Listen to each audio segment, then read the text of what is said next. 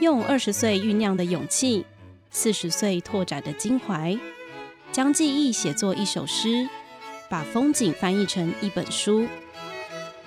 本节目配合青年创作讲助计划，由文化部与玉山社出版事业股份有限公司制播。青春好创作，出版正当时。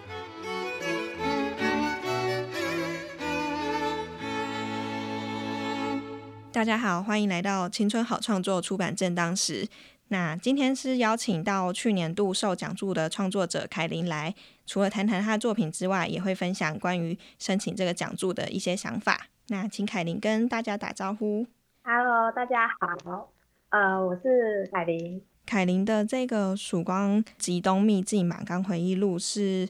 关于马冈渔村这个地方的地方志，是以空间为主题的书写。那可以分享一下是什么样的机缘，就让你决定要就是记录下这个您生长的地方呢？其实马冈它是我外婆家，那我自己是住在屏东。那我记得小时候每次回马冈的时候，要开很长的一个车程。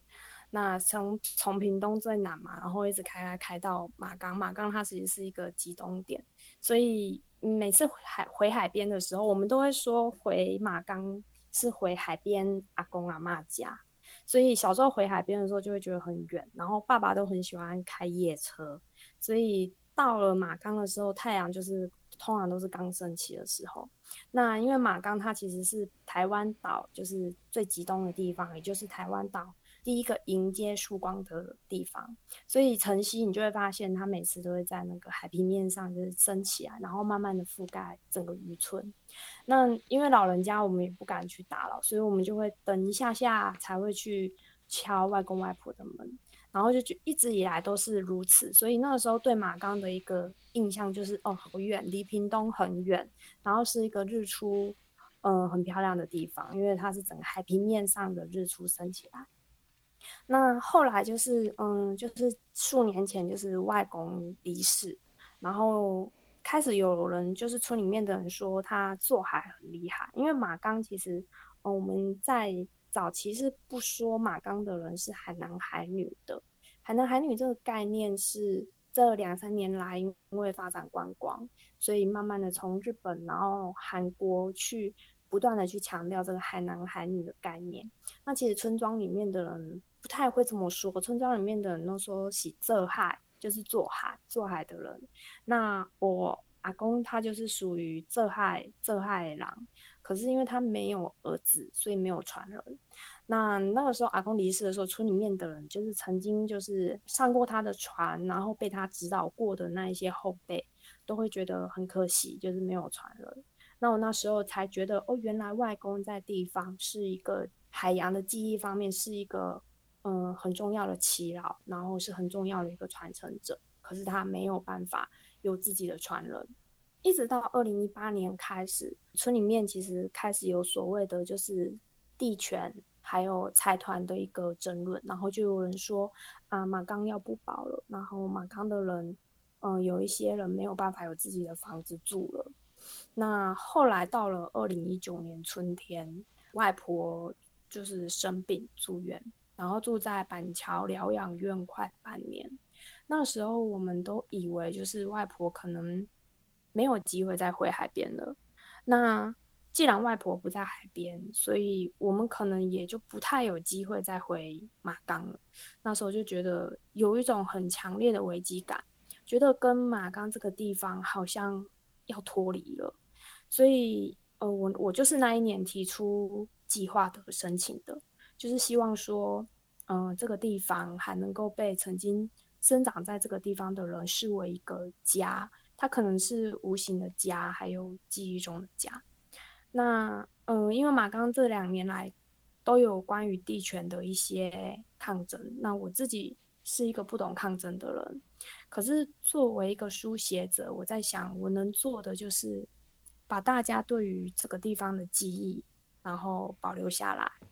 那我又不希望就是这个作品它成为一个旅游导览手册，希望这个作品能够更在地，所以就是使用了就是采访填调的方式，去把填调的内容转录成非虚构的小说。那其实，呃，在采访的时候，除了米刚的人物之外，有很多其实都是不预期出现的。那每个人说的故事可能有长有短，然后都是我采访当下，就是他们突然间灵光一闪，然后不太有组织逻辑的。可是我觉得这个反倒是最珍贵的，因为，嗯，我身为一个书写者，那我今天想要记录这里的一切，那组织逻辑就是我的责任嘛。所以受访者，我就是觉得他们就是要负，他们就是负责闲聊跟回忆就可以了。那就是想要用这样的方式去记录下嘛。好，所以刚才提到说，嗯，就是像是小时候就是从屏东到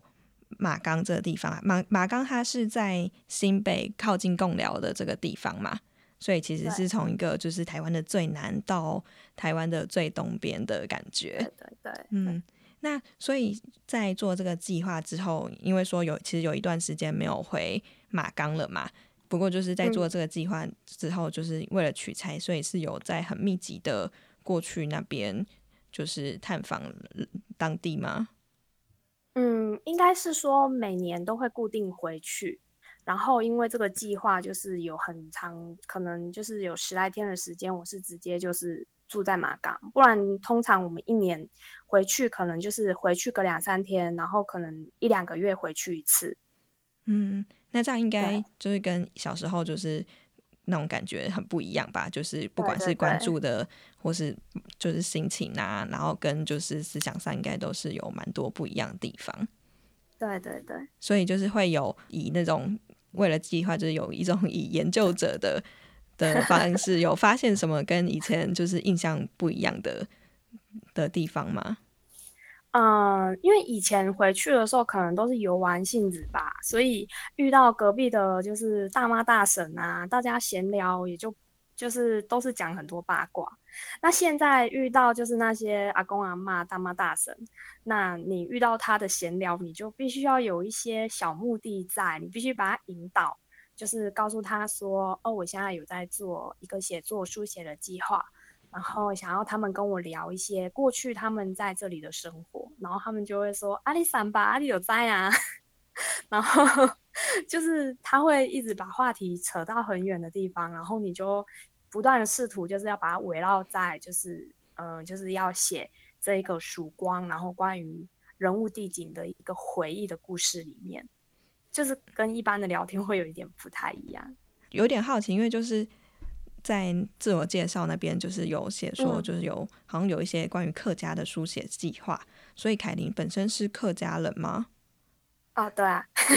然后 那马刚那边他也是有一个客家的，还是是在屏东那边的客家族群呢？哦，我写的是屏东左堆的客家的故事。对，那那个也是一个小说的计划。那马刚他没有客家族群，他比较属于就是闽南族群。原来如此，对，那就是在四月提供的篇章啊，就是有带出一些人名，像是什么呃美珠，然后阿星，所以就是刚才你讲的那些，就是周遭的那些大神阿妈之类的嘛？是他们真的名字，还是你有帮他们化名？嗯，一般来讲，取名字都是取意思为主，通常都不是真名。那因为我会试，就是采访者的意愿，有些采访者觉得。不 care 啦，就是你用我的真名，就是他也很想让你用他的真名啊。那可是大多数的采访者他不太愿意，他会觉得啊，我我我告诉你这些故事，我已经很害羞了，你还用我的名字，然后他会就是会提供你他的乳名啊或者代称，然后甚至就是有些不愿意揭露的，那我就会用邻里间就是习惯对他的称呼，然后去更改。像是有一个，嗯，就是没有在阅读的，呃，试阅试阅的篇章中，有一个角色，他叫二良。那二良，因为他排行老二，所以我就说，那我就是叔叔，我帮你取一个二良这样子。我通常也会稍微问一下。那一般的村民，他的角色其实就是一般的村民。然后有一些篇章的角色，其实是看缘分而来的，因为这是属于一个真实填调的采录。所以在行走的过程当中，就会遇到一些比较惊喜的访客。像是呃，我有发表过一篇《守灯者》，那这一个叔叔呢，他就刚好是东北角，就是那个灯塔的看守员，然后他有一艘渔船停在马冈的渔港里面。那他那一天我走过去渔港，其实是我妈想要去跟人家买回机，想说碰碰运气有没有渔船回来跟人家买，我们就在那边等。然后就那一天就看到看到那一个叔叔，就是那个守灯塔的那个看守员，他在那边修自己的渔船。然后因为他也很很喜欢跟人家聊天，然后就会聊到了一些他在马冈这里的生活。他不是马冈当地的人，他是绿岛的人，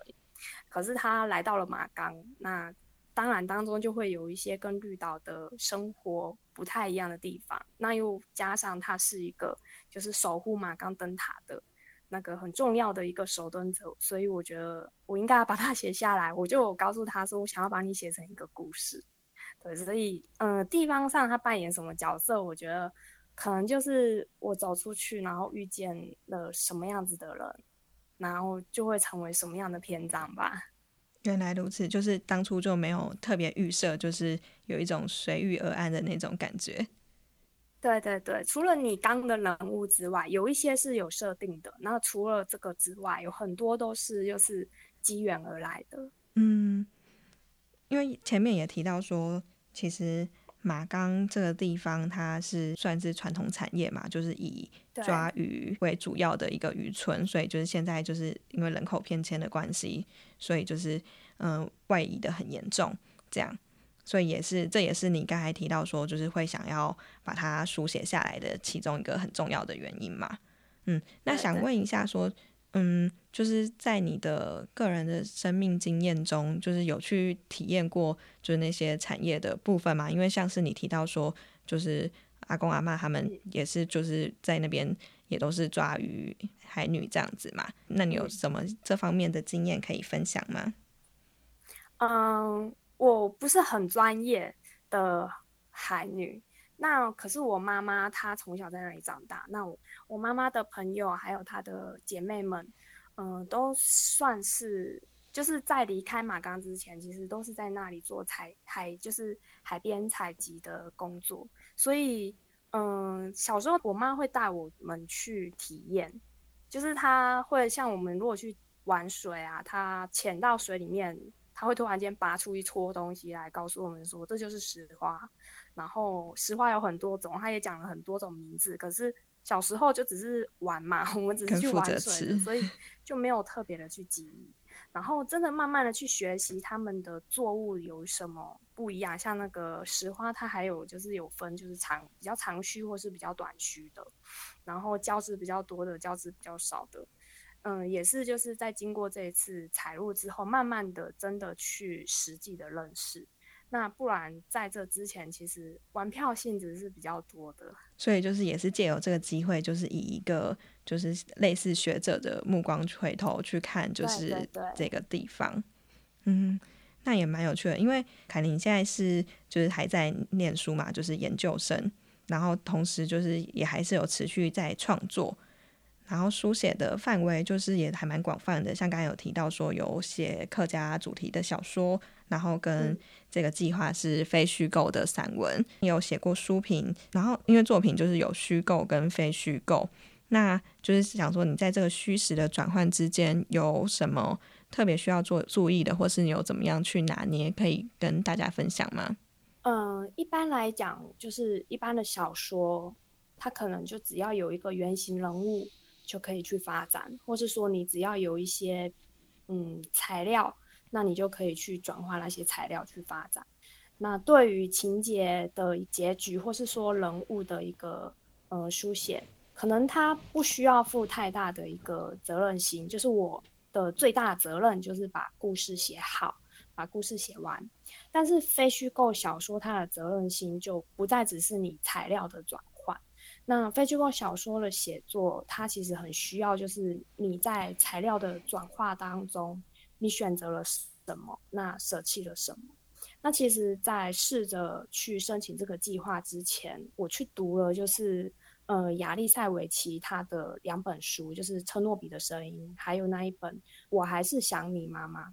那其实，呃，这个作者呢，他其实有蛮多小的故事篇章，都是借由他填调而来的，所以他对于填调资料的使用和重视呢，有一套自己的一个原则，然后还有他对于自己的这个定位，我觉得这个定位蛮影响我在书写就是《曙光》这本书的一个立场。那其实，呃，《曙光》这本书我是很有。意识想要去如实呈现我采录的资料，所以里面有的对话其实有八九成就是直接用录音档转换过来的，就是我录音的时候，当时候那个人呃曾经说的某一句话，那甚至有一些直述句，其实也是采访者的语调，所以在书写的时候，我会尽量的把自己当做是一个材料的拼凑，还有回忆的引导者。然后去呈现出整个故事的内容，那就会反复的去听那个采访者的语调来呈现。所以像其中有一个篇章叫“小威寡的”，小威就是疯子的意思嘛，那寡的就是跌倒。那为什么会取“小威寡的”？中间也有很多呼喊，就是“小威寡的”，其实就是这个受访者阿妈他在讲一个，就是他在海边采石花的时候，那因为那个坐骨神经痛就是发作。然后他痛到没有办法站起来，就蹲在那个礁石上面，他也找不到人求救，然后非常无助。然后后来就是终于有遇到村里面的年轻人经过，然后就把他用那个 l e n g o 卡，就是那个铁的三角，就那种三角推车那种，还的推车，然后把他推回来。然后推回来的路上，他遇到了另外一个邻居，然后这两个阿妈呢，他们很喜欢叫彼此笑，诶。所以，另外一个阿妈就是走过来的那个阿妈就说：“啊，小维那几家这样子。”然后那个坐在推车上阿妈就说：“哦，不啦，我是那个腰痛。”可是，呃，就是迎面而来那个阿妈没有听他解释，就一直讲说：“哎呦，小维你寡的哦。”然后就开始传很大声的，因为海边大家讲话都很大声，就会一直吆喝，就说：“哎呀，小维寡的，小维寡的。”然后，嗯，当时我在采访的时候，这个阿妈她就一直喊这一句，说：“哦，哎，就一直讲消微寡的，消微寡的。”那我就觉得这个语调很有趣，那一定是这个阿妈多年来内心的呐喊，所以取名我取名为消微寡的，然后里面的语调也是用这个阿妈的语调去呈现的。原来如此，很有趣，因为小地方就是其实消息真的是传的很快。我以前就是在。金门打工换宿，然后那时候就是 在那边练车。我就是在上午骑机车出去，然后在巷口摔车，然后下午回去，每个人都问我说：“哎，你早上摔车？”这样 就是觉得 小小地方的温情，就是有时候也还蛮困扰的。对对对，所以他这个宵夜拔豆搞不好就是变成一个就是流传在那当地的一个事件的感觉。对对对对对，我后来问其他人说，哎，你知道那个哪一个？因为他们那边都会讲嗯嘛，我就说那个某某嗯嘛，你知道他曾经在那边拔豆嘛？然后他就说啊，宵夜拔豆吗？我怎样？他们就开始讲当天发生什么事情。那当然有一些大家关注到的，就是因为就这里变成一种流传，就是大家一直传言。就是会有一些着重点不太一样，可是我觉得每一个人他讲一点回忆、一点讯息，就可以把这个故事拼凑的比较完整一点。那我觉得这个是非虚构小说，它可能要不断的去精进那个材料，然后不断的去追寻那个材料这一个比较困难的地方。嗯，也就是变成一个就是集体的。共同的在地的记忆的这种感觉。对对对，凯宁讲的这些，就是让我想到有一本书是在讲那个基隆码头工人的生活，那个晋级的工人。对，那本也非常好看，所以就是是比较是人类学的角度去讲进呃基隆的这个地方产业嘛。嗯，所以就是凯宁的这个计划里面，就是也有人类学的观点在里面吗？对对对。刚才有提到，就是说凯琳就是也有写尝试很多不同类型的书写，那也有就是得过一些嗯不同类型的文学奖嘛。然后，但是我们清创讲座计划这个，它跟文学奖又不太一样，就是想请凯琳分享一下，说就是在准备文学奖跟准备我们清创讲座计划这中间的一些差别，跟一些就是嗯觉得有有没有受到一些挑战啊之类的。我觉得比较明显不一样的地方就是它的篇幅。篇幅的不同，然后篇幅的大小，你又会影响你要说的故事的长短或是厚度。那虽然说曙光它这一篇是数篇，就是短篇组成的，可是它其实是有一个主要的支架，也就是我必须要写马刚这个地方就是大家的一个回忆录。所以，呃，如果说把清创这个计划把它想成就是一棵树的话，一个成书的故事，嗯，它可能会像一棵树，它会有很多分支，会或是分叶，就是会有很多小故事、小人物。但是它一定会有一个主干，嗯，可是文学奖它的书写，我自己会觉得它比较像是经营一片森林的感觉。那像不同的海拔四季，它会呈现出来的故事都是因人而异的。那森林的植株可能会有一些相关，就像是作者他的一个书写风格那样，会有一些类似，会有一些相关。可是每一棵树它会有各自的年轮发展不同。那我觉得这是文学奖就是比较单篇的一个故事，跟要申请整个计划成书的一个呃起始观点比较大的不一样。嗯，就是种一棵树跟探索一片森林的感觉。对对对。凯琳之后也会有继续再申请清创奖助的打算吗？还是就是有别的想法？应该会有，对，因为这个奖助是没有就是限制说不能，不能就是只能投一次。因为像我们有一些作者，就是其实也都是连拿了两三届这样，嗯，然后有一些是有顺利成书的，像是嗯八千子他的。少女简古诗系列就是出了四集，那就是都有拿到青创奖助计划，对，然后也是一个很有趣的故事。嗯嗯嗯嗯，这个出续集应该有点难，可能会以不同的。我觉得青创奖它是一个很鼓励，就是青年在执行一本书，用一本书的一个观念去看一个创作的一个很重要的一个契机。所以其实我有蛮多的写作，它都会尽量就是以一个书的一个。呃，观点去看，虽然说里面可能有一些小篇，但是我觉得一本书的厚度，它要带给读者的一个情感，嗯，跟一个篇章其实它是会有蛮大的区别。可能我这个人比较搞维，我觉得一本书 才能够把我想说的说完，所以我有蛮多的创作，其实都会朝就是一个成书的一个概念去进行。原来如此，就是在书写的时候，就是已经有一个就是想要把它成书的一个概念在这样子。对对对，嗯，那之后会有想要从事就是在小说创作里面，就是把这些个人经验就是带进去的想法吗？就是比如说，就是写一个以马冈渔村为背景的在地小说之类的。这个有有在进行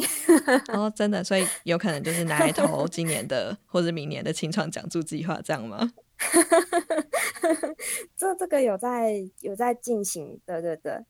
那嗯，我觉得其实，在创作中带入个人，可能是我的书写习惯向来如此。其实我在写，像即使写屏东的左堆，也几乎都是把自己带进去。那我去年就是拿到的屏东县的那个计划出版的那本书，就是《蓝色海岸线》，哎，也是海。它其实也是写以以我的一个观点去看见的一个，就是小人小物所去组装的一个故事。那我觉得，嗯，其实，嗯，清创这个计划，它有蛮大的一个。嗯，一个架构它是必须要去执行，就是你必须要完整的去呈现一个很就是一个成书的一个脉络。那非虚构，其实我觉得在写作上来讲，它又多增加了许多的一个困难度。所以未来会不会再进行非虚构写作，我觉得我要 再想想，因为采录有一点辛苦。然后在听取那些马刚的回忆的时候。因为其实我在采录完，然后就是填调结束，在执行书写的大概一年间，有蛮多受访者离世，就是离开了。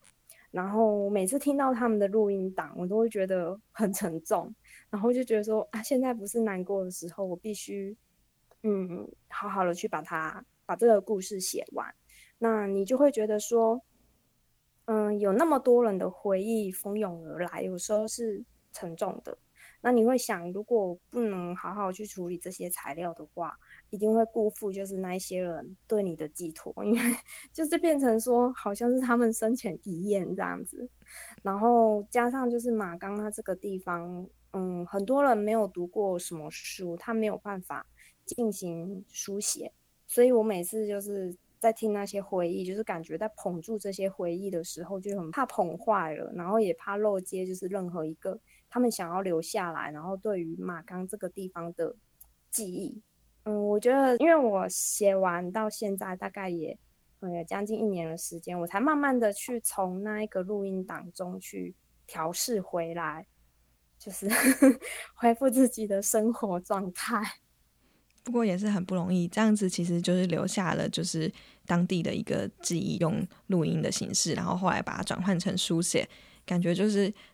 以后如果有人想要了解马冈这个地方的话，就是他们可以从这些资料里面去得到，其实蛮有意思的。那凯琳还有就是关于嗯清创或是这本书有想什么想要跟大家补充的吗？就是有机会读到这个作品的话，然后去马冈这个地方的时候，不要只有带有一个游玩的心态，就是我想不止马冈。有很多的小村庄，或是甚至是自己生长的一个里。一个村，它都具有蛮沉重，也蛮值得我们去探索的一些记忆在。那我觉得去每个地方玩，或是说去每个地方，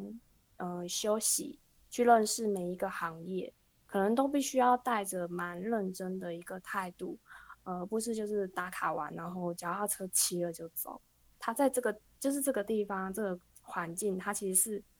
有故事在的，经过很长的岁月，然后很多人的回忆去滋养出来的，是很珍贵的。嗯，今天很高兴凯琳来到《青春好创作出版正当时》这个节目，就和大家分享一下，就是台湾人可能没有这么熟悉的马冈渔村这个地方的一些就是风土人文啊。那关于非虚构写作跟虚构写作，他也有他的一些就是想法，就是很高兴就是可以听到就是一个创作者的一个分享。青年创作出版美合会将会在十月三号举办实体的美合会，然后在美合会之前，九月二十六号我们也会办理一场专题讲座，会邀请出版相关的专业人士来演讲，谈写作、谈出版，还有关于 IP 授权改编的内容。这样子，嗯，如果有兴趣的听众，就是可以关注一下青年创作美合平台这个粉砖，就是我们之后，呃，也会陆续邀请就是不同写作主题的。创作者来上这个节目，就是相关资讯，我们也都会在粉砖上面分享。